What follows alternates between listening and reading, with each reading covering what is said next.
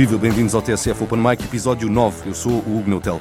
O meu convidado foi o Guilherme Fonseca. Ele já anda nisto há 12 ou 13 anos. É guionista, faz comédia em stand-up e na net, está no Roda Bota Fora, faz vídeos para a Fox Comedy e escreve na equipa de Ricardo Araújo Pereira no Gente que Não Sabe Estar. Em stand-up, o Guilherme tende a falar sobre experiências pessoais. Ele levou isso a um extremo quando, em 2014, fez um solo com um tema único, a morte do pai.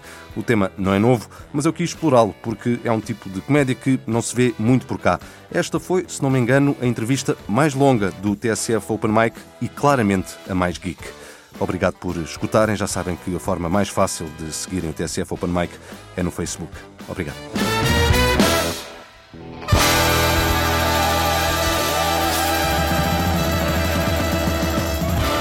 Guilherme, obrigado por teres vindo ao TSF Open Mic. Uh, vamos uh, começar por falar das, das, últimas coisas em que estás uh, envolvida. Começar pelo gente que não sabe estar. Estás na equipa do Ricardo Araújo Pereira. Com mais parece sim, parece sim, parece sim. Como é que tem sido essa experiência? Fala-me disso. Olha, tem sido bastante positivo, até porque comecei a ser convidado para muito mais podcasts do que era antigamente.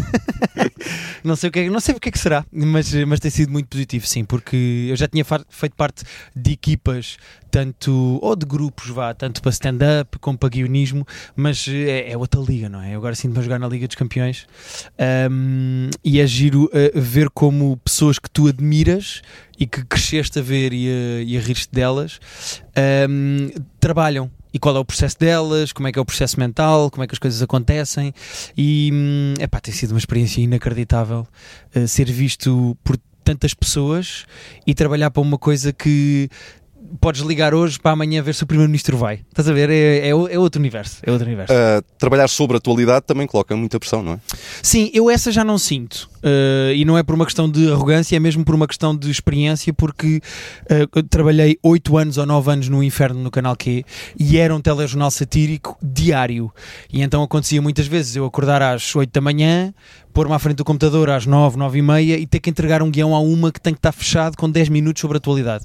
E no início era muito, muito, muito puxado e era uma coisa que eu tinha, olhava para as capas dos jornais e para os telejornais e pensava o que é que eu tiro daqui, como é que eu espremo esta teta para ver se sai alguma coisa. Uhum. Portanto, era preciso inventar piadas e notícias onde elas não existiam. E neste momento é um bocadinho mais fácil, não só porque o programa é semanal, como não é uma pessoa a escrever o guião, são oito uhum. uh, e, e, e, todas. Mas o programa não, não, não tem estragado os fins de semana o programa? Completamente, completamente, completamente. Uh, eu, eu, nós estimamos que vai acontecer pelo menos vá, cinco divórcios até isto ir para o ar, até isto acabar, mas, mas sim, de repente o, o dia em que eu trabalho mais é o sábado Uh, portanto, aquela coisa de marcar espetáculos para sábado que é um dia bom que as pessoas compram um bilhete. Esquece. Não, não, não, não. Não, é péssimo, é o pior dia. Uh, a minha segunda e a minha terça são o meu, domingo, o meu sábado e o meu domingo, neste uhum. momento. Uh, tu tens a noção que vocês no programa mostram aspectos da realidade que se calhar muita gente nem conheceria de outra forma. Quando mostram pedacinhos de comissões parlamentares de inquérito. Ah, uh, sim, sim, sim, sim. Diário da República. Eu, eu, não estou a dizer que nós temos essa importância. Até que eu acho que nós não temos de todo. Nós somos um programa de humor e ninguém vai estar com medo de nós. Mas é giro ver como nós começámos a usar uh, uh, comissões de inquérito.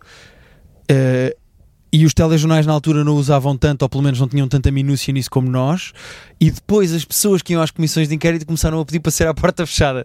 E é divertido ver esse efeito do género, mas porquê é que esta pessoa nunca pediu para ir para ser à porta fechada e de repente é? Eu gosto de acreditar que somos nós que causamos moça. Uh, e, e, até porque se nós. Mas não são, Guilherme, não de são. todo, de todo. Uh, até porque se eu fosse lá dizer as coisas que eles vão dizer, eu também podia para ser à porta fechada. Uh, é, é, é, é mais difícil, acho eu fazer humor da atualidade procurando coisas que as outras pessoas não falam. Ou seja, nós indo para o ar ao domingo, se há uma notícia da terça-feira, uma bomba qualquer política da terça-feira ou da quarta-feira, quinta e sexta, já toda a gente fez as piadas de Twitter e de Facebook e de... toda a gente falou disso. Nós no domingo, para fazermos a nossa análise e para podermos fazer humor sobre aquilo, nós temos que fazer piadas que ninguém fez. E isso também é um desafio acrescido. E é por isso que ao sábado, propriamente dito, e ao domingo de manhã nós trabalhamos mais. É mesmo para ser, aquilo ser fresco, não só de, de temas, mas também de piadas sobre os temas, percebes? Uhum. As comissões parlamentares ou aquelas coisas às vezes bizarras que saem no Diário da República, aquilo é uma mina de ouro para a comédia, não é? Completamente, sim. E, e é um grande talento o, o Miguel Góis. Uh, eu acho que é o grande talento dele, além de ter muita piada e ter um sentido cómico inteligentíssimo, ele descobre essas coisas. Ele descobre aquelas coisinhas. Mas sabes que eu ia perguntar-te isso, porque é, é quase uma curiosidade mórbida minha, porque eu faço enquanto jornalista de comissões parlamentares. Epá, e, isso é ótimo. E uh, uh, ia perguntar-te quem é que lamba as comissões parlamentares, porque Miguel as pessoas, pronto, é o pobre do Miguel Góis. As pessoas não têm a noção, mas uma comissão parlamentar de inquérito muitas vezes demora 4, 5, 6 horas. Uma. Sim para ver Sim. várias à procura de 30 segundos de, de, humor no meio ou bizarros, é uma dá trabalho. seca do caraças, para não dizer um palavrão. E é ele que faz isso. Ele diz assim: pá, eu ontem estive a ver a comissão de inquérito, não sei o quê. E o Ricardo diz assim: mas isso não tinha 6 horas? E Miguel: tinha, tinha. Estive a ver tudo e pronto, tira-se aqui estes três clipes de 30 segundos que vão pôr as pessoas a rir e a falar do programa. Pá, olha, é aquela coisa de coar para encontrar ouro no meio da lama, estás a ver? Ele descobre aquelas pepitazinhas ali. Já nos aconteceu vermos uh, lambermos uma comissão de inquérito com 4 horas e o Miguel chegar ao fim e dizer nada. Não há absolutamente nada de interessante aqui. Pronto, saltamos para outra coisa qualquer. Uhum. Uh, guionismo ou stand-up? O que é que gostas mais? É pá, que pergunta horrível. Uh... Eu acho que vou ter que dizer guionismo só porque a minha carreira corre melhor como guionista. Não, estou a brincar. Só porque uh, stand-up também tem guionismo. Ou seja, se tu tivesses, apontavas uma, uma arma uh, à minha cabeça e dizias só podes escolher uma coisa, ou és guionista ou és stand-up comedian. Eu preferia continuar a ser só guionista porque podia escrever stand-up para outras pessoas. Um, e eu, eu, eu, já disse, acho que já disse isto em entrevistas, mas acho que é mesmo a base daquilo que eu acredito como humorista, uhum. seja como guionista, seja como stand-up comedian. Uhum o, o texto é a base de tudo de tudo. Tu tens comediantes que são muito famosos e que têm muita graça, como o Kevin Hart, mas depois tu vais ver o texto e espremer aquilo e não é nada. Uhum. Ele tem mais graça, muito mais graça do que o próprio texto. Uhum. E eu prefiro sempre comediantes com texto muito bom e prestações medíocres, como por exemplo o Neil Brennan no, no Three Mics. Uhum. Eu não acho que seja medíocre essa prestação. Não é tão bom como se fosse outro comediante a fazer aquele texto, hum. percebes? Ou uhum. seja, ele tem graça, mas o texto é muito melhor do que ele. Uhum. Para, quem não, para quem não sabe do que estamos a falar, o Neil Brennan tem um especial no Netflix chamado Free Mics que tem um conceito diferente do habitual. Ele tem literalmente três microfones uh, em palco cada qual para a sua finalidade. Um para one-liners, que são piadas curtas, outro para storytelling e outro para nem sequer é comédia. São episódios reais da vida dele que Sim. nem sequer têm piadas no meio. Que é stand-up one-liners e pensamentos, ou é o microfone da honestidade. E hum, eu prefiro muito mais esse tipo de stand-up que, uh, uh, que, em que o texto é muito bom e o comediante, se calhar, até pode ser medíocre, uhum. do que propriamente o contrário. Porque comediantes muito bons em palco, com texto péssimo, eu canso muito mais depressa e acho isso muito mais inócuo, uhum. percebes? Uhum. Uh, outra das coisas que estás a fazer é o Roda Bota Fora, que está quase a terminar, faltam duas datas, agora quando publicarmos o podcast, faltam duas datas, vão fechar em Lisboa. O que eu te pergunto é: isto é impressão minha ou correu muito melhor do que vocês estavam à espera? Pá, 100%. É uma leitura acertada, o tens toda a razão. Nós não esperávamos de todo que corresse tão bem. A única pessoa que desde o início acreditava que Roda Bota Fora ia esgotar as datas e que ia ser um sucesso tanto no YouTube como a vender bilhetes para as salas era o nosso produtor, o Bolinha. Grande abraço para o Bolinha, porque ele foi o único que disse desde o início: olhem que isto vai esgotar, vai esgotar, temos que fazer mais datas e não sei o quê. Pai, e esgotou de uma maneira que nós não estávamos à espera. Mesmo fora de Lisboa, não esgotámos as datas todas. Há sítios onde nós não conseguimos esgotar as salas, mas correu muito bem em termos de bilhetes. Epá, tem sido, tem sido uma experiência inacreditável e fico feliz de finalmente ter um grupo de comédia que, que tem sucesso depois de ter 5 ou 6. Finalmente um que eu posso dizer: não, não, este fez sucesso. Os outros foi divertido e gostei das pessoas. Este vendeu bilhetes. Este Já agora, bilhetes. Para, para, para, as pessoas que, que ainda não conhecem o projeto, explica lá o conceito. O conceito é muito simples. Nós somos seis comediantes fazemos 10 minutos de stand-up comedy cada um e no fim fazemos um jogo que isso sim vai para o YouTube, porque há muita gente que vê o vídeo do YouTube e não sabe que há stand-up antes. Nós fazemos 10 minutos cada um, 60 minutos, ou vá, 70 se um dos comediantes esticar, como costuma acontecer, um, e depois no fim fazemos uma batalha de one-liners, que é uma coisa muito simples. Temos dois microfones, o do desafiador e o do campeão, o desafiado, temos duas vidas cada um, Uh, o do, um do microfone diz uma piada, o do outro microfone diz uma piada, o público decide através de risos e de palmas qual é que tem mais graça, quem perde, perde uma vida e vai para o fim da fila. E é basicamente isto. E chama-se Roda Bota Fora e as pessoas podem encontrar. Até chegar ao vencedor da noite. Até chegar ao vencedor da noite, que pode ser o convidado. Nós temos sempre um convidado a jogar connosco, seja comediante ou não. Já tivemos pessoas que não são da música, como a Cláudia Pas... que não são da comédia, que são da música, como a Cláudia Pascoal, o Nervo, o Extense, o NTS, etc. E comediantes. Portanto, é um bocado quem tiver coragem para ser desafiado por nós, para ir dizer one-liners àquele microfone, vai. Uh, esta temporada está quase a terminar. Uh, ponderam voltar ou fica por aqui? Sim, mas só voltamos para o ano. Uh, porque, primeiro, porque estamos todos fartos uns dos outros e queremos matar-nos à facada. E segundo, porque também queríamos investir agora num solo próprio, em nome pessoal, etc. E, e estamos todos a ponderar isso até ao final do ano e depois em janeiro, fevereiro regressar com Roda Bota Fora, se fizer sentido regressar. Uhum. é exatamente do Roda Bota Fora que vamos escutar aqui um, um certo que E é, bem. no fundo, um conjunto de, de one-liners uh, tuas que, que eu juntei num best-of completamente aleatório. Muito bem. uh, As de- pessoas de- podem ouvir tua prestação e do- decidir se acham que, e pensar se acham que essa piada ganhou ou perdeu. As Fica, fica ao desafio. Fica ao essa- desafio. Depois ir ver ao YouTube se ganhou ou não. Pá, eu, eu, na verdade, eu conheço algumas vaginas. Pá, mas não é um tema que eu estou muito por dentro.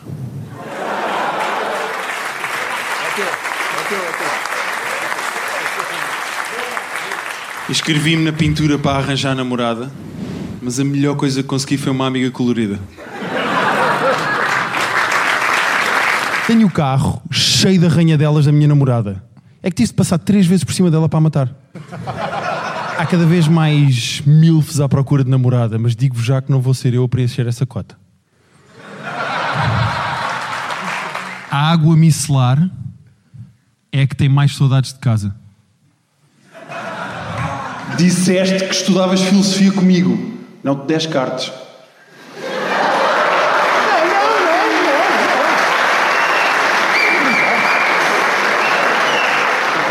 A sopa é como a pornografia. Nota-se logo quando é caseira. Vocês sabem quais são as pilhas que se portam pior? São as AAA. Vocês sabiam que eu não consigo entrar em reprografias? Juro, faz-me impressão. Na Argentina é facílimo fazer exercício físico. A mim bastou-me ir ao multibanco para levantar pesos.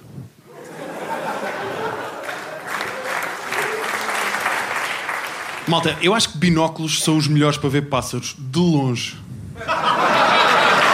No outro dia a minha gata interrompeu-me, estava a fazer sexo oral à, à minha mulher e a gata passou-se com maluca, começou a gritar: Está lavado, isso está lavado, isso está lavado.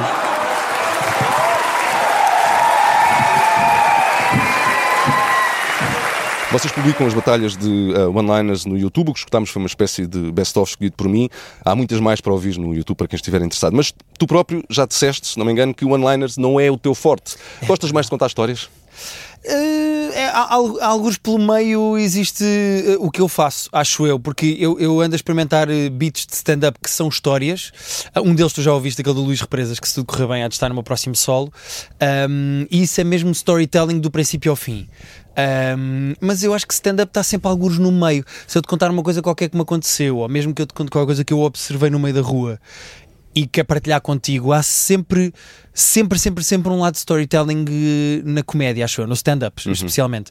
Mesmo o Seinfeld, quando conta uma história qualquer sobre como o pelo na parede da banheira desce quando tomas banho e não sei o quê, aquilo é storytelling, tem um princípio, um meio e um fim. Agora, storytelling puro e duro também não é uma coisa que eu costumo fazer. Um, mas de facto, quando eu aceitei o desafio de Roda Bota Fora de haver uma batalha de one-liners, é porque de facto não era um dos meus fortes. Uh, não é algo que eu sentisse que dominasse ou que fosse muito bom a fazer. E tem sido giro esse tipo de desafio de escrever cada vez piadas melhores. E eu sinto, eu vou ver os Roda Bota Foras do início e sinto que as minhas piadas agora estão melhores. Uh, portanto, espero também que tenhas ido buscar piadas mais recentes para serem melhores aqui neste best-of, mas eh, eh, eu sinto que estou a ficar melhor porque escrever one-liners puras e duras é muito complicado. É uma piada que tem que viver por si, tem de surpreender, tem que ter um princípio, meio e um fim. E tudo em meia dúzia de palavras. E, e tudo no menor número de palavras possível, que isso ainda é mais complicado. Portanto, sim, é, é, é um desafio muito divertido e, e como apaixonado da ginástica das palavras na comédia, é uma coisa que eu gosto muito do desafio de em seis palavras tens que fazer uma piada. Eu, ah, boa, agora de repente tenho aqui um desafio, trabalho de casa. E isso é giro, eu gosto muito disso. Um, o conceito de, de- de contar uh, histórias em, em stand-up, um, tu levaste-o a um extremo no teu segundo sol que era temático. Sim, sim. Uh, é de 2014. uh, as pessoas que seguem a comédia mais de perto já sabem do que é que estamos a falar, mas eu gostava de explorar este assunto contigo. Esse espetáculo chamou-se Pessoa e é sobre a morte do teu pai. Pá, desculpa, eu- mas eu deste espetáculo não queria falar. Não, imagina, agora dizia-te isto e matava-te aqui 20 minutos de entrevista. Não, eu sobre este tema não falo, desculpa, é Um, muito o, que eu, pessoal. o, que eu, o, que eu, o que eu te queria perguntar é qual foi o processo uh, mental, se quisermos, que levou à construção desse espetáculo? Porquê a escolha deste tema, deste tema sendo que sentes, tens, tens, tiveste um solo a seguir, tinhas um solo também antes. Sim, Estou a neste sim, sim, o tema me interessa particularmente. Qual foi o É pá, processo claro. que levou a isso? Opá, não, não, eu não sei bem explicar como é é que foi, foi, foi bastante natural. Ou seja, não há nenhuma altura em que eu estou a fazer o luto de ter morrido o meu pai e penso assim: como é que eu posso agora, se calhar, fazer alguma coisa com isto? É isso, é um espetáculo, vou vender bilhetes. Não é isso. Uh, eu acho é que se fosse padeiro, tinha feito um bolo em homenagem. Como sou comediante e lido com as coisas através do humor, uh, e no espetáculo eu falava também disso uh, no meu pai.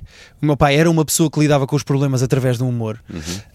Um, foi natural para mim querer falar daquilo e querer desconstruir aquilo que eu sentia, aquilo que eu via e aquilo que eu estava a passar através de piadas.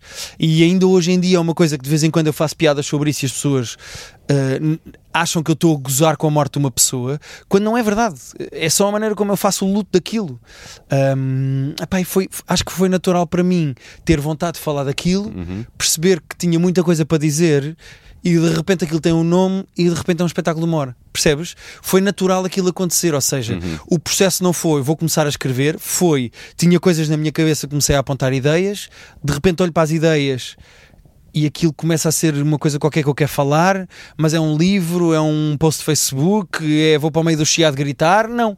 Pá, quero falar disto no stand-up porque isto se calhar é, é, é, é a maneira como eu quero explorar isto e de repente transformou-se num espetáculo. Dirias que esse espetáculo ah, fez parte do processo de luto ou foi o culminar do processo de luto? É para culminar, não digo, porque ainda hoje tenho saudades do meu pai e gostava que ele me fosse ver a atuar. Ou seja, acho que luta é uma coisa que não tem fim, mas faz parte do processo. A- Ajudou-me muito, não só a mostrar às pessoas de quem eu gosto quem era o meu pai, que não conheciam, como ajuda-me também a lidar com aquilo e acho que até mesmo para os meus irmãos ajudou também a ver o espetáculo. Ou seja, se calhar se daqui a sete anos eu fizer uma pintura muito bonita também me vai ajudar, se calhar se depois eu lançar uma marca de roupa, percebes? Ou seja, não sei bem, eh, eh, eventualmente ao longo da minha vida eu vou ter que lidar com as coisas de várias maneiras diferentes, sendo comediante foi para ali que eu fui, pá, e tinha coisas engraçadas para dizer, o meu pai era um gajo muito engraçado, pá, e fui para ali. Uhum. Ah, eu, eu confesso que eu não vi o espetáculo, tenho muita pena de, de não o ter visto. E ainda por cima ele não foi gravado, tanto quanto sei, nem em vídeo, Foi gravado, mas foi gravado mal e porcamente, só para eu o ver, ou seja, foi aquelas coisas de telemóvel. pões uma, uma câmara no fundo da sala para depois ver o espetáculo, ou seja, ele está gravado, mas não tem qualidade para ser eh, divulgado. Certo, certo. Pode Ah, ser que em breve. Era isso que eu te ia perguntar. É isso, é isso, é eu isso. consigo, ainda vou conseguir ver esse espetáculo. É possível que sim. Eu gostava de o fazer mais uma vez. Eu, eu não sei se o espetáculo vai ser a mesma coisa, porque eu não o faço há, se eu não estou em erro, 3 anos. Ou 2 anos Tu chegaste a repetir o espetáculo. Eu repeti, sim. Sim. Eu fiz, se não estou em erro, em 2014 ou 2015 e depois fiz um ano depois.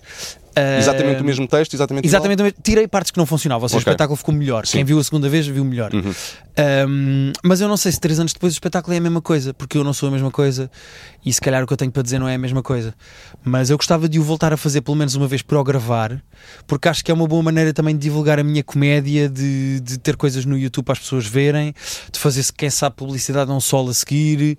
Mas gostava de o gravar, gostava de as pessoas que eh, sejam sete, sejam nove, sejam cem, que dizem que nunca viram o espetáculo, eu poder dizer pá, está no YouTube, podes ir ver. Um, mas pronto. eh, Se avançares para isso, avisa para eu comprar Sim, bilhete. senhora, sim, senhora, sim, senhora, prometo que, Ahm, que aviso. a comédia sobre experiências pessoais é a que mais, a que mais te interessa? É pá, sem dúvida. Sem dúvida mesmo. Eu acho sempre melhor quando tu vês que a comédia vem de uma opinião ou de uma situação que a pessoa passou. E, e com isto eu não quero dizer que eu não gosto de comediantes que não falem sobre a vida deles, tipo o Jeselnik, o Jimmy Carr, o Seinfeld. Eu gosto de comediantes que são comediantes só pela arte da palavra. Mas isso é uma coisa completamente de veres um comediante como o Jim Jeffries ou o Louis C.K. ou eh, sei lá, o Chris Rock a falarem de ou o Mike Birbiglia, que é dos meus favoritos, o Colin Quinn, a falarem de, de experiências deles. É uma coisa diferente, é uma comédia diferente, é um produto diferente. Se, e eu tenho normalmente mais afinidade por esses. Eu acho que é mais ir ver um comediante através dos olhos dele próprio do que propriamente ver um comediante a falar eh, de uma coisa que qualquer pessoa podia falar. Eu dou-te um exemplo. Eu gosto muito mais de uma piada sobre um tema pessoal do que propriamente sobre a Medi ou sobre shampoos, porque acho que quando tu vês uma coisa mundana através dos olhos do comediante, tem sempre outro. Agora é dizer Elan e depois fiquei com nojo de mim próprio de dizer Elan. Mas já disseste, entretanto. Mas já disse, portanto eu vou dizer, tem sempre outro gosto. Ou tem sempre outro. outro, outro, uh, uh, uh, outro não tenho palavra, é Elan. É Elan que eu quero dizer. Ah, hum, Perdi, perdi para a palavra Elan. Vou-te perguntar isto e se quiseres na resposta diz logo que comediante é que escolheste para a gente escutar aqui um bocadinho. Que comediante internacional Ok. eh, escolheste. E, Ok. e a pergunta é, o que é que é isto do humor? Epá, hum, eu, eu- a minha resposta para isto, do que é que é isto do humor, é um, um problema mental. Uh, não há outra maneira de dizer isto. É uma perturbação. É, é, é, é mesmo uma perturbação, porque, por duas razões. Quando tu falas com uma pessoa que não é comediante ou humorista e essa pessoa tenta fazer humor, não é a mesma coisa de veres um humorista a falar, mesmo que não esteja em palco.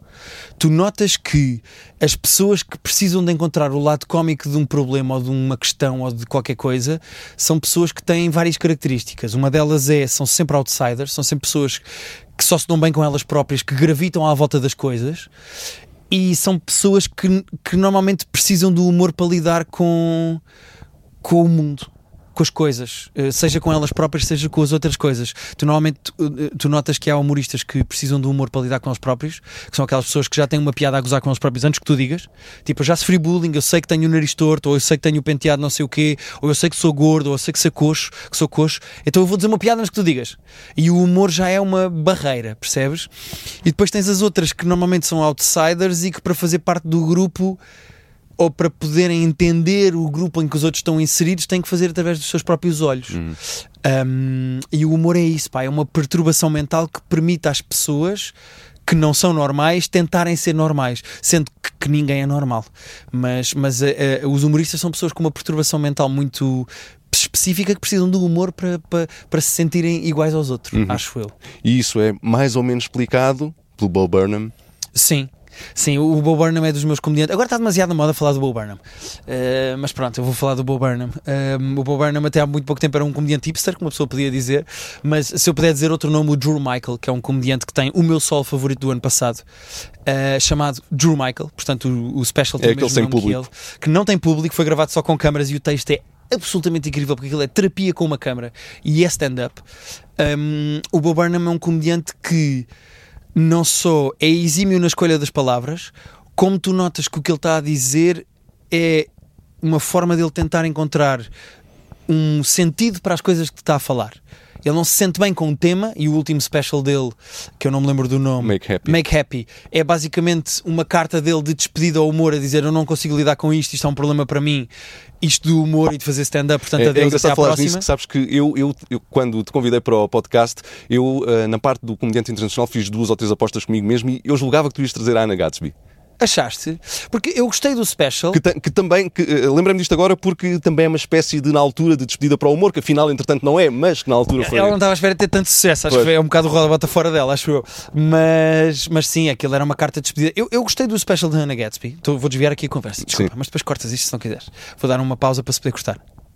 Eu gostei do especial da Hannah Gatsby, mas hum, não fiquei fã dela. Ou seja, eu gostei do special porque aquilo é humor pessoal, é humor eh, que vem das vísceras, mas depois a certa altura já não é humor. Aqueles últimos 20 minutos, 15 minutos, que são incríveis, aquilo já não é humor. E ela própria diz: Pronto, agora acabou o stand-up comedy.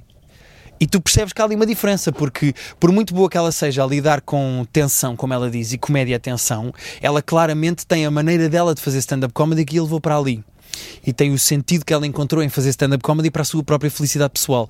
Ou seja, eu gostei do special, acho que foi importante no panorama da comédia, gosto ou não, e tenha produzido mais social justice warriors ou não. Produziu de facto, eh, o que também, ou seja, é o lado negativo da- daquela comédia, mas o special é muito bom e é bom veres uma pessoa que usa a comédia daquela maneira. percebes? Deixa-me deixa-me só explicar para quem não sabe do que estamos a falar. A Ana Gatsby é uma hum, comediante australiana que lançou um especial chamado Na Net. Ela já é comediante há uns 15 anos, tem muito sucesso na Austrália, mas internacionalmente não era conhecida. Lançou Sim. no Netflix um especial chamado Na Net que ah, fez correr muita tinta porque ela fala de forma muito crua sobre experiências muito duras ah, pessoais e passa grande parte do tempo a explicar, a contar essas histórias sem, como acabaste de dizer, em que há, há largos trechos do, do, do, espetáculo em que não há humor, não há piadas. Sim, é ela a contar. E ela uh, também é muito ácida com o próprio mundo do humor. E eu acho que isso também ajudou a que o special, que aquele especial de comédia, aquele sol de comédia fosse tão divulgado e tão falado. Sim, é, é uma reflexão sobre o humor. É, é, sem dúvida. E tu, eu próprio vi aquilo e há coisas com as quais concordo e coisas com as quais não concordo, uhum. percebes? Ou seja, acho que é bom os humoristas também verem aquilo e gostem ou não da comédia, gostem ou não do comediante, gostem ou não do special, perceberem que aquilo existe. Acho uhum. que é bom. Eu uhum. gosto de ir ao Fringe e ela fez aquilo no Fringe. Eu gosto de ir ao Fringe e Edimburgo ver stand-up de todos os géneros e todo o tipo de comediantes, porque tu vês lá coisas que é pá, que não são aquilo que tu esperas. A comédia que te chega muitas vezes é comédia muito formatada e muito igual. E é giro ver comediantes a fazerem solos como o do Drew Michael, uhum. que são completamente diferentes e desformatados, porque a comédia também pode ser aquilo, percebes? Uhum. E isso é bom. Mas estávamos a falar de outro comediante. Do Bo Burnham. Do Bo Burnham. Sim, que, que é um comediante com uma autoconsciência incrível. Eu gosto muito, eu gosto disso nele. É, ele não só tem muita graça, como é muito versátil. Ele consegue fazer piadas de edição, como de texto, como de musicais, como pá, a própria estrutura do beat que ele está a fazer, a própria ideia da estrutura é muito boa, o ângulo cómico que ele encontra é muito bom e ele é muito autoconsciente. Eu acho que ele é dos comediantes que tem mais noção de eu estou a dizer isto e isto vai ser recebido desta maneira. Porque acho que é um problema que às vezes os comediantes acabam por ter sejam muito conhecidos ou pouco, sejam de observação ou de humor negro, etc., é perdem a autoconsciência. Começam a perceber, eu funciono, eu tenho graça, isto que eu digo tem graça, eu tenho seguidores, caguei. Se não achas piada, tipo, vai-te foder, uhum. não, não quer saber. Uhum. E isso é um problema. Eu acho que a autoconsciência, se tu não perderes a tua linguagem, a tua maneira de ver a comédia, a tua opinião, se tu tiveres autoconsciência, isso é meio caminho andado para teres mais graça, seres empático. E, e seres empático em palco não quer dizer fazer, dares ao público aquilo que ele quer, como é o caso da Anna Gatsby em alguns pontos. Seres empático é eu tenho perfeita noção de como é que o público vai receber sempre aquilo que eu estou a dizer, mesmo sendo a minha opinião.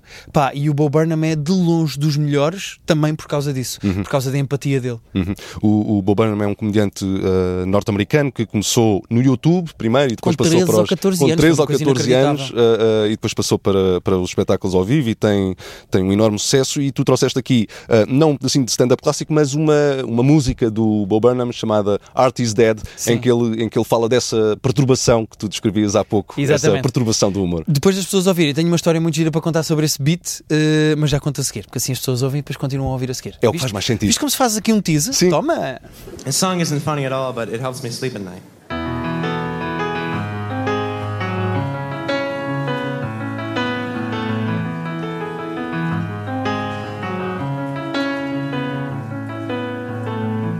Art is dead.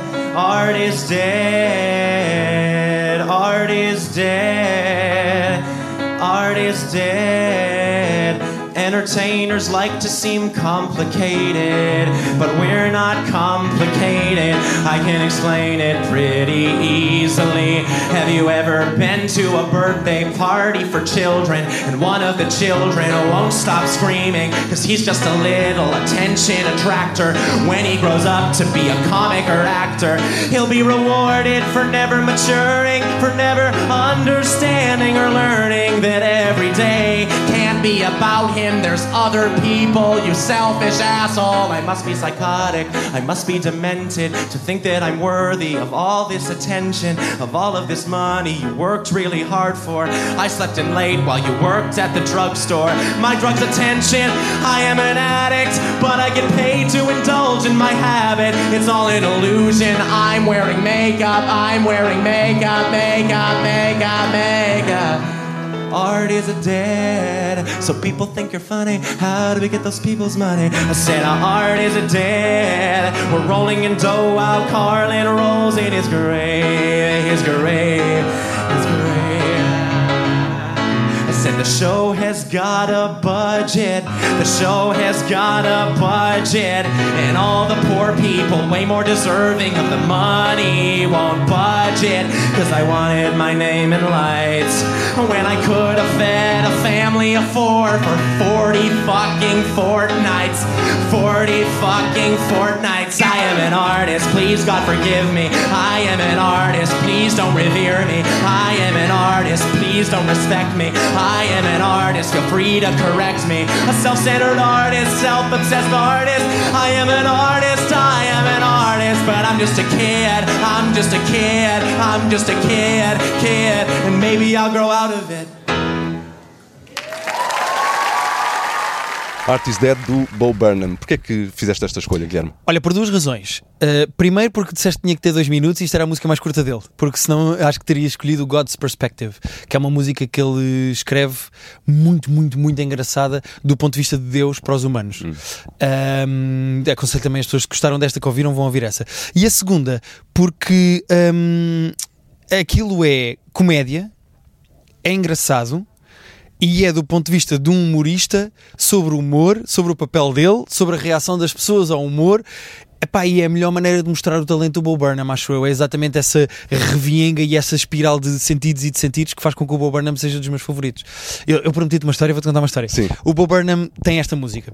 E há- eu sou muito nerd da comédia, como tu também és, mas as pessoas lá em casa não têm a obrigação de ser. Sim. E então há um americano chamado Paul Provenza, que é dos maiores pensadores e dos gajos que mais querem entender comédia. E ele tem, entre várias coisas, tem um livro chamado Satiristas, em que entrevista humoristas, tem um documentário chamado Aristocratas, em que pede a vários humoristas para contarem a mesma piada na versão deles. Ou seja, ele é assim uma espécie de gourmet ou de, de, de escansão do humor. E ele tem, ele tem um programa que eu gosto muito chamado Green Room, Tinha, já não existe. tinha, já não existe. Tem, existe no YouTube, se quiserem procurar, ou sacar como eu fiz, nos torrents. Eh, e nesse programa ele convidava humoristas e juntava-os e punha-os a falar sobre comédia.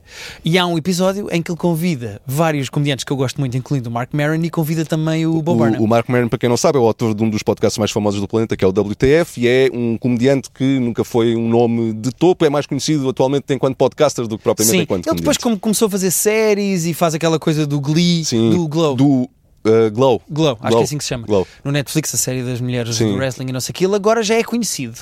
Mas não era de todo. Uh, principalmente o podcast dele é que o lançou para a ribalta. Mas pronto, ele é assim uma espécie de dinossauro do humor. Deve ter pai 50 ou 60 anos. E nesse programa está o Bo Burnham. É contemporâneo do Louis C.K., já se sangaram, já fizeram as pazes. já, já, tem já. história. não, o, o Mark Maron tem um feitiozinho da merda. ele, ele, ele arranja sempre problemas com toda a gente. Sim, sim, sim. E depois convidas para o podcast e resolves, que é sempre Sim, positivo. sim. Mas o, Bo, o, o Bo Burnham está nesse podcast, está nessa entrevista, e o Paul Provenza diz: Oh, Bo, eh, toca ali qualquer coisa no piano. E o Bo toca o Art is Dead. Antes dele tocar, o Mark Maron goza muito com ele su- na, na sua altivez de mais velho e de quem tem experiência e goza estes putos hoje em dia que vêm do YouTube e não sei o quê. E depois o, Mark, o Bo Burnham toca esta música lá, a sala gela, os comediantes ficam todos a olhar para ele do género este gajo é genial.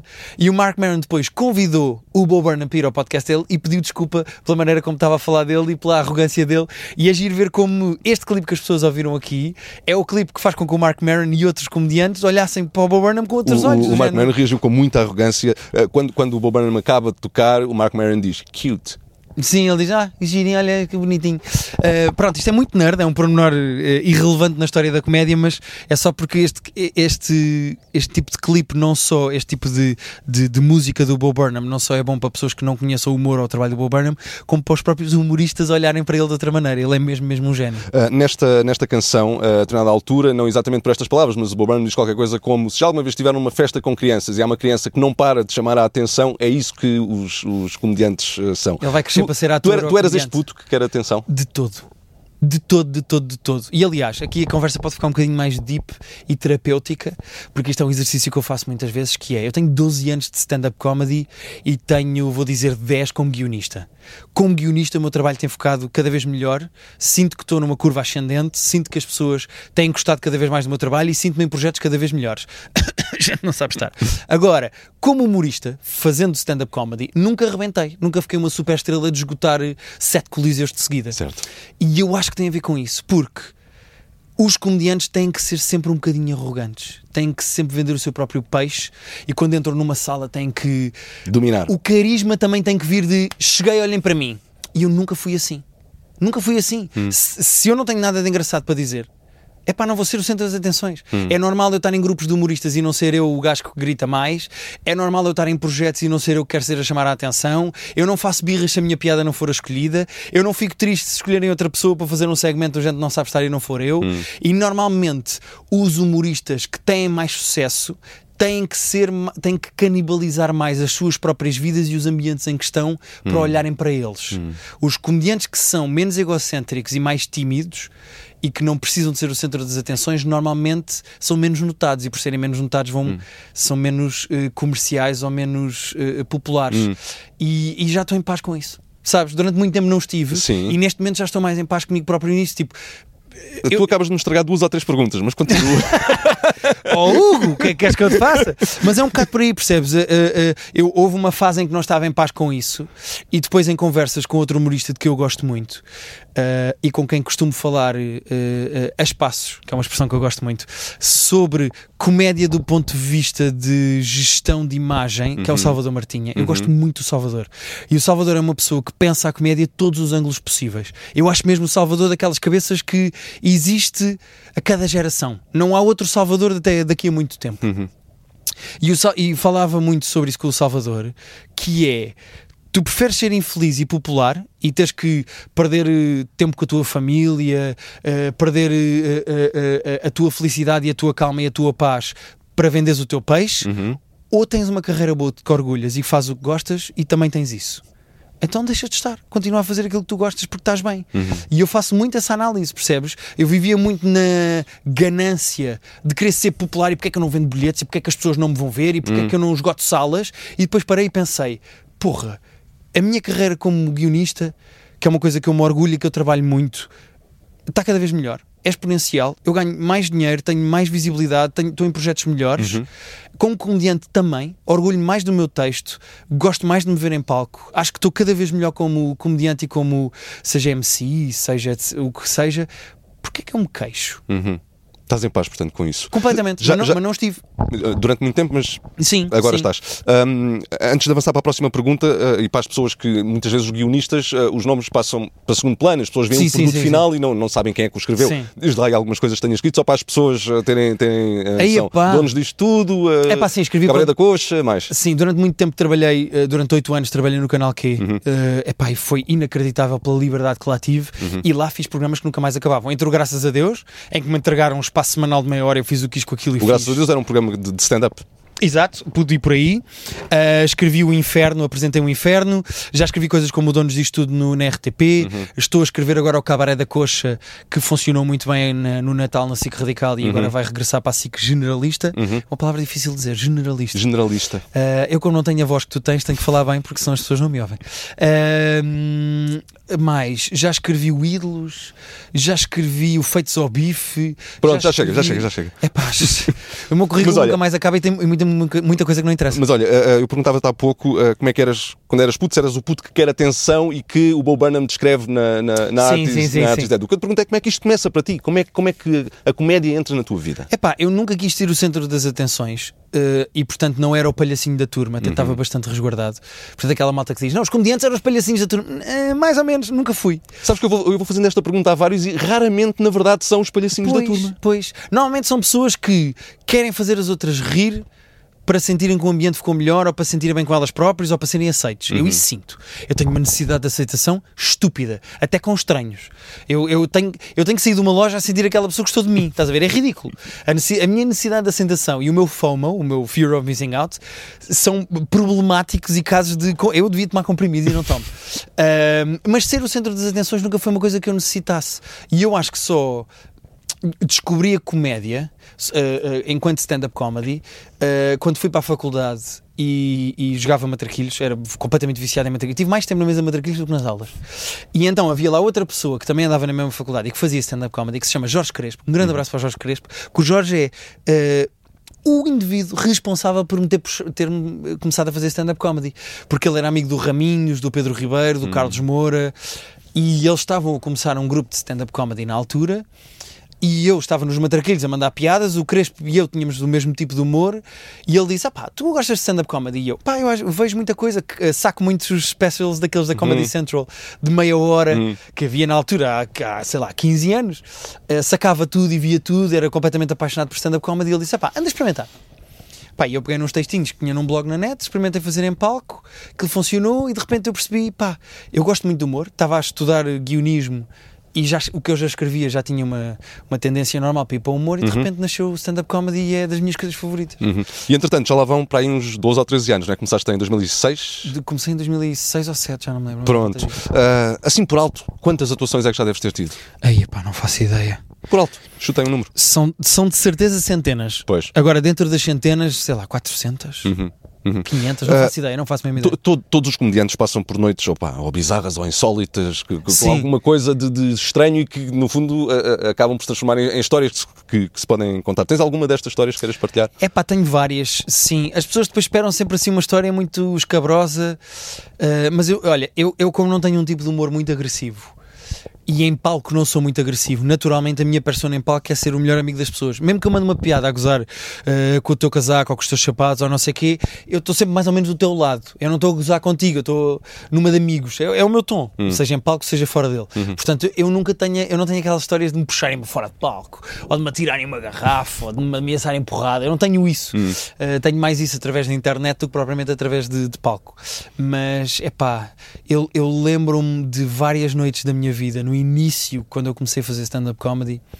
Quando tu começas a fazer stand-up comedy, o teu critério para esta atuação é boa para mim, esta atuação é má para mim, é, é muito dúbio. E tu preferes fazer 40 atuações por mês em cima de mesas de bilhar para 7 pessoas do que propriamente pensar isto é bom para mim, isto é mau, como é que isto é- funciona para a minha carreira, etc. E eu tive muitos anos, dos 12, pá, vou dizer 4 ou 5 ou 6, em que era mais importante para mim atuar muito e ser bom em palco do que propriamente fazer essa gestão de carreira e de texto. E então, pá, eu atuei em sítios absolutamente ridículos, em bares na Damaia, em que as pessoas estavam a cagar para mim. E eu, hoje em dia, não consigo compreender os humoristas que dizem que tu só és um bom comediante se atuares em bares, porque lá as pessoas não estão lá para te ouvir. Eu compreendo isso. Tu ganhas muita ginga nisso, mas até certo ponto. Porque a certa altura tu já aprendes tudo o que tens a aprender. Tu fazes uma carreira de 15 anos de bares a ganhar constantemente essa atenção é, é como estar a lutar contra uma parede ou contra um espelho. Tu a certa altura já não tens nada para aprender. Já está bom. Agora começa a gerir a tua imagem, começa a atuar em auditórios, porque as pessoas costumam dizer, os comediantes que eu ouço a dar entrevistas, e são vários. Eu não estou a evitar dizer nomes para não ganhar problemas. As pessoas quando dizem isso sabem quem é que são. Mas as pessoas dizem, não, atuar em auditórios é fácil. As pessoas pagaram 15 euros para te ver, já vão entrar num auditório e já se vão rir. Está bem, mas mesmo isso depois precisas de ter uma margem de progressão e de ser melhor a fazer. E eu próprio não sou ninguém para falar porque eu nunca esgotei um Coliseu ou um São Jorge, estás a ver? Mas o que eu aprendi de atuar em bares, em cima de paletes e com bêbados a não te quererem ouvir, é o, o, o esforço e a ginástica que tens de fazer para ganhar essas pessoas e para fazeres crowdwork e para seres bom a fazer crowdwork, que eu acho que é uma das minhas armas como humorista, eu acho que tenho bom crowdwork porque eu ganhei nessa fase, é isso, isso, isso é finito. Percebes? A certa altura tu não tens mais nada para aprender. E eu cheguei a um ponto em que percebi estas atuações de merda que eu estou a ter na minha vida, eu já não tiro nada disto. Já é só mau. Eu, se eu continuar a fazer isto, eu nunca vou sair disto. E então fiz o esforço de mudar, de experimentar outra coisa, mesmo que fosse para ser para um auditório com poucos bilhetes vendidos. Esse era o esforço para onde eu tinha que ir e aprender a vender-me de outra maneira, porque eh, eu, eu, eu não acho que seja atuar em 40 bares para 7 bêbados, muito, por muito bem que tu atues, que a certa altura vais ter muita gente a comprar bilhetes para te ver. Acho que não é por aí, acho que isso não é o caminho. E então essa fase mais negra e mais difícil da minha vida, a certa altura é preciso aprender a dizer que não. E perceber exatamente em que é que tu vais ser melhor, mesmo que seja para atuar no sítio a custo zero. Estás a ver? Mesmo que seja para atuar num bar. Mas o que é que eu tiro dali? O que é que eu estou a aprender com isto? Isto é bom para mim ou é só para o bar? Pronto, então se calhar não quero. E nessa fase, ah, ah, passaste por alguma, voltando à pergunta, alguma história de, insólita de alguma atuação que, que tenha ficado na memória por algum motivo? Ou É. porque correu mal, ou porque estava um bêbado que te chateou, ou alguma coisa? É pá, eu, eu, eu, já tive eh, em situações tensas, mas normalmente as situações tensas da minha carreira ou do meu stand-up são sempre mais com as pessoas do bar e com, os- com as pessoas do bar exigem de mim. Porque normalmente quando tu começas a atuar, mandam-te para um bar e dizem: Olha, fazem meia hora, entretém as pessoas e diz para as pessoas beberem copos. E tu, pá, vais para cima do palco com um microfone de 5 star, estás em cima de uma palete, tens que ganhar a atenção das pessoas, calhar nem desligam as televisões que está no bar e a certa altura tens que ganhar a atenção. E aconteceu-me, por exemplo, num bar, esse não vou dizer o nome, porque eu acho que ainda tem stand-up comedy. Aconteceu-me uma vez num bar há muitos anos, estar a atuar.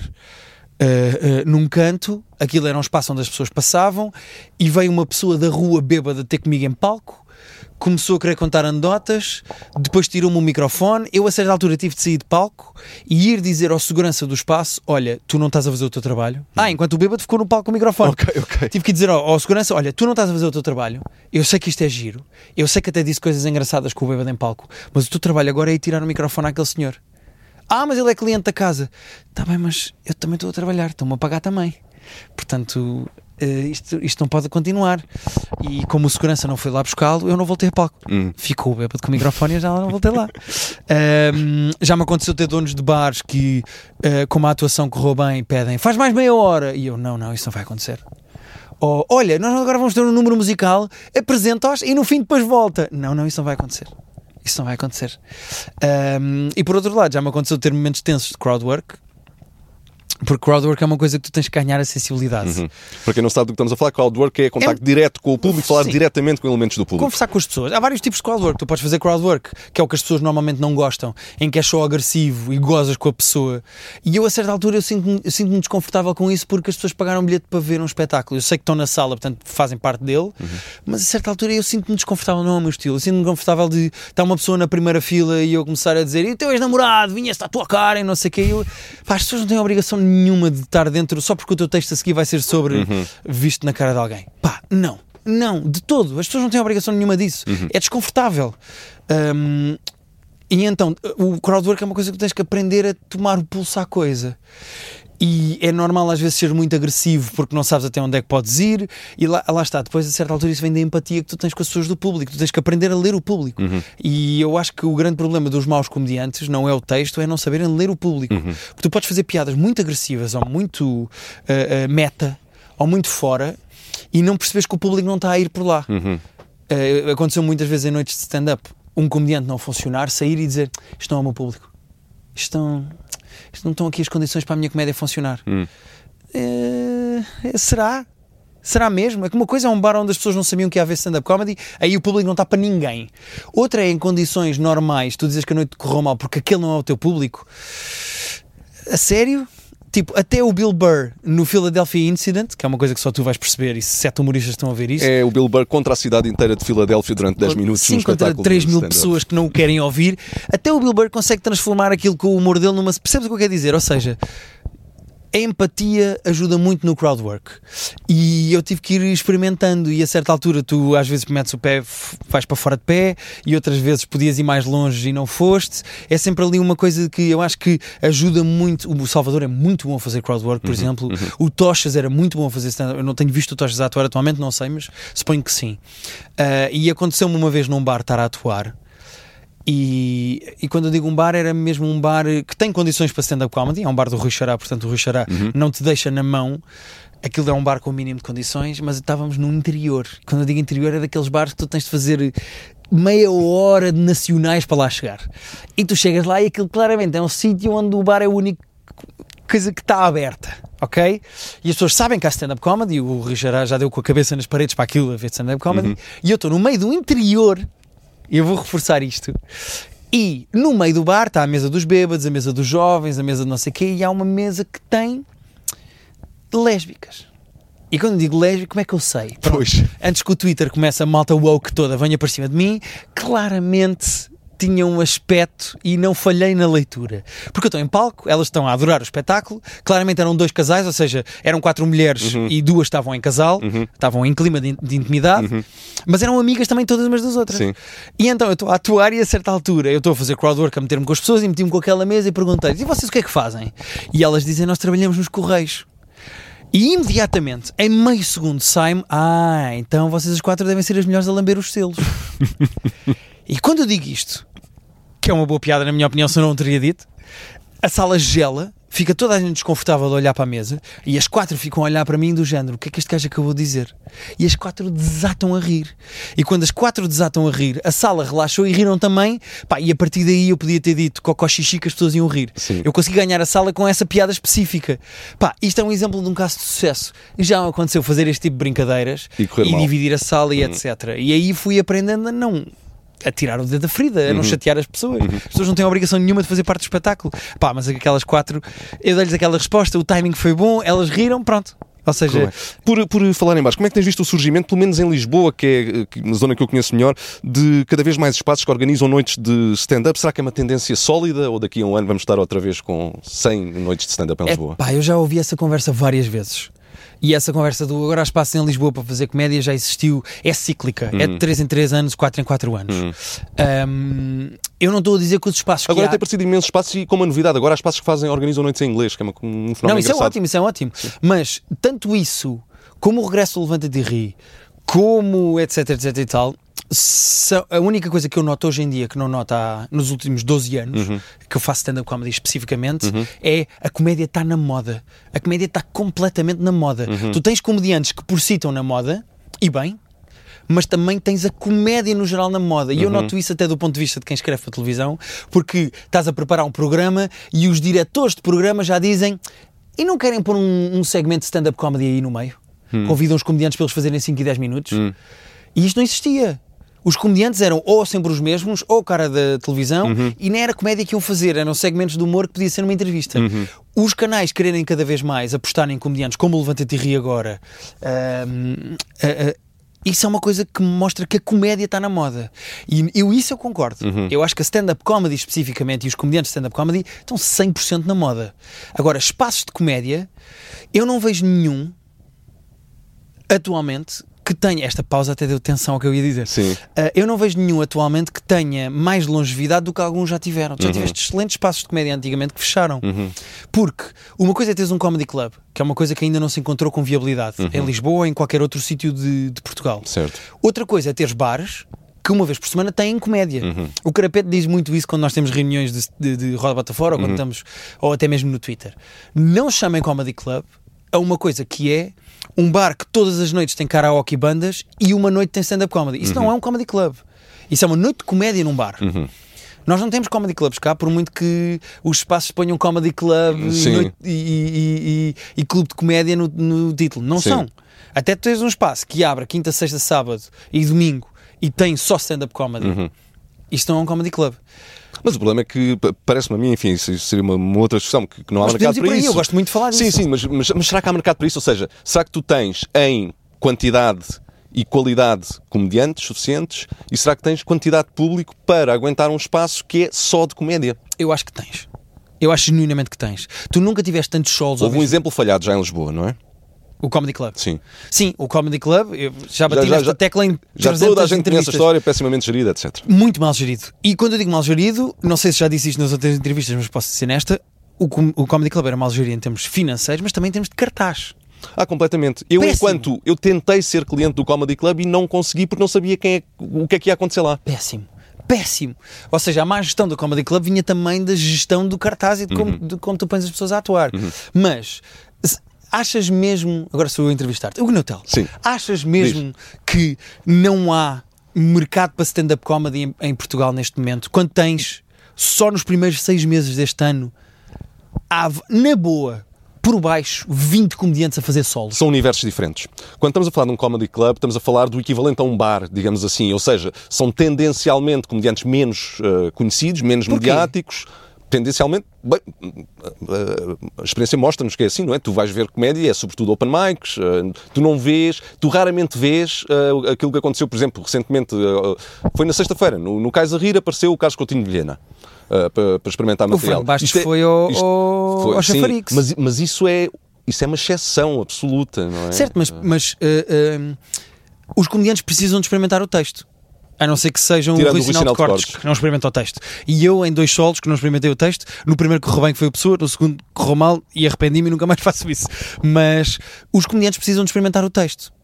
As noites de comédia no São Jorge, em que o Bruno Nogueira, o Eduardo Madeira, o Franco Bastos e o Salvador se juntaram, aquilo eram noites comédia normais. Não eram um comedy club, não tinham nome, mas aqueles são comediantes que se juntaram para experimentar texto. Ou seja, há comediantes a precisar de experimentar texto. Há várias camadas e várias ligas e várias. Há a Liga A, Liga B, Liga C, Liga D, Liga F da comédia. que- Agora. Tens é que encontrar um ponto de equilíbrio entre o que os comediantes estão dispostos a dar da sua imagem, porque tens muito pouca gente em Portugal a seguir comédia e a esgotar salas. Tu na América consegues fazer comedy clubs Tens um mercado 30 por vezes semana. maior também Claro, claro, e uma claro. cultura de stand-up não há cá. A minha questão é: um espaço que tenha comédia 3, 4, 5 vezes por semana, vai 4 vezes por semana. Epá, é, é, é- tu precisas de muitos comediantes para, para preencher esse espaço, não é? Ou de muito texto. Ou de muito texto. ou de muito dinheiro. Se tu disseres ao Salvador Martinha, ao Franco Bastos, ou ao Bruno Nogueira, olha, eh, queres atuar todas as sextas-feiras no meu bar para experimentares texto e eu tenho aqui 800 euros para ti para fazer 15 minutos. Hum. Pronto, isto é, é real, não existe nenhum Claro. espaço com 800, com Claro, claro, 800 claro, euros para dar por 15 minutos. Mas vais ter sempre um gajo, nem que seja o Herman. O Herman vai fazer 15 minutos, experimentar coisas e brincar. E pá, os comediantes precisam não só de experimentar coisas, como de atuar. Certo, eu, eu concordo em tese com o que estás a. Eu também, eu também só dizer. concordo em tese com o que eu estou a dizer. Mas, mas na prática já existem espaços onde os comediantes co- mais conhecidos e com, com- com- com carreiras mais longas poderiam fazer isso e não fazem. Portanto, o que é que nos leva a crer que iriam fazer? A, a- a questão é, no, no último ano, tu tiveste seis meses em que as pessoas andaram a fazer solos e seis meses eh, em que as pessoas precisavam de os experimentar. E tens mais espaços agora em que as pessoas estão a fazer os solos do que na altura em que precisavam de os experimentar. Ou seja, também aconteceu um fenómeno que foi. eh, tiveste um pico de comediantes ao mesmo tempo a fazer solos. E se tu estás a fazer um solo e queres vender bilhetes, não vais aparecer num cartaz de um bar a experimentar texto. Porque depois, quem vai pagar 4 euros para te ver num bar não te vai pagar 15 para te ver numa sala de espetáculos. Portanto, é normal que os comediantes, por uma questão de gestão de imagem, não queiram fazer isso.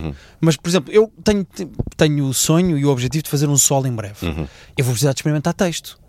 Portanto, eu, que não sou comediante de Liga A, se calhar sou B ou C, mas eu vou precisar de ir a bares experimentar esse texto. Portanto, eu vou ativamente a bares procurar espaços para poder experimentá-lo. Agora, se eu quero estar no cartaz, se eu quero aparecer no cartaz Guilherme Fonseca experimenta texto para o seu novo solo, se calhar isso é contra- contraproducente Claro, mim. claro, claro. Não é? Ah, a minha questão é pela quantidade, não é? Porque um clube de Sem comédia dúvida, implica, sem dúvida. implica muitas noites por, por semana e rapidamente esgota o, Eu- eu o não- rodízio de comediantes, Sem digamos dúvida, assim. não é? concordo contigo, Hugo. Eu, eu acho que se Ao tu fizeres mês- quinta a sábado todos os dias, é péssimo. Mas se fizeres uma noite semanal, num espaço está, qualquer, mas isso não é um com dinheiro, certo, certo, não é um clube de comédia, Sim, sim, sim. mas com dinheiro, tu acho que conseguirias fazer. Uhum. Acho, acho genuinamente que conseguirias fazer. Ok. A questão é que não podes prom- eh, querer comediantes de topo que esgotam salas e que querem um dia que lhes paguem 10 euros ou 15 euros por um bilhete Uhum. para atuarem num bar, fazer 20 minutos por eh, 50. Claro, claro. Percebes? Isso não é viável porque é, é mau para a imagem de um comediante e para a gestão de imagem de um comediante isso acontecer. Claro. Acho eu. É, é genuinamente a minha opinião. Sim, sim, sim, sim. Guilherme, última pergunta é, é o que dizem É os para teus agora que olhos. isto estava a ficar bom, é que isto vai acabar. Porque tu, tu, tu, de certa forma, já respondeste esta pergunta ao longo da entrevista em vários momentos, mas, mas fica a pergunta na mesma. Porquê é que tu gostas de fazer as pessoas rir? É pá, porque preciso muito que as pessoas gostem de mim. eh, porque tenho um- uma necessidade de aceitação fora do normal. eh, e por necessidade de aceitação não quer dizer que eu vá concordar com tudo o que me dizem ou que sou amigo de toda a gente. Não é isso. Há muita gente que eu não gosto ativamente. Mas. ehm, Validação. É uma questão de validação, não só intelectualmente, como em termos pessoais, mas também do meu trabalho. Ah, porque, como comediante, se tu fizeres as pessoas rir, sentes que és aceito como pessoa e vês que és aceito como profissional ao mesmo tempo. É uma coisa muito, muito, muito doentia. Mas é uma coisa que tu depois não consegues largar. Acho que é por isso que também acaba por haver tantos suicídios na comédia com comediantes. É, é um problema, é uma, uma espécie de heroína, porque não vai para o teu lado profissional, vai para a tua personalidade. É uma heroína de, de personalidade, de psique. É uma coisa ainda mais doentia e profunda. Ah, e portanto, eu acho que eu pessoalmente faço as pessoas rir porque gosto de deixar as pessoas bem.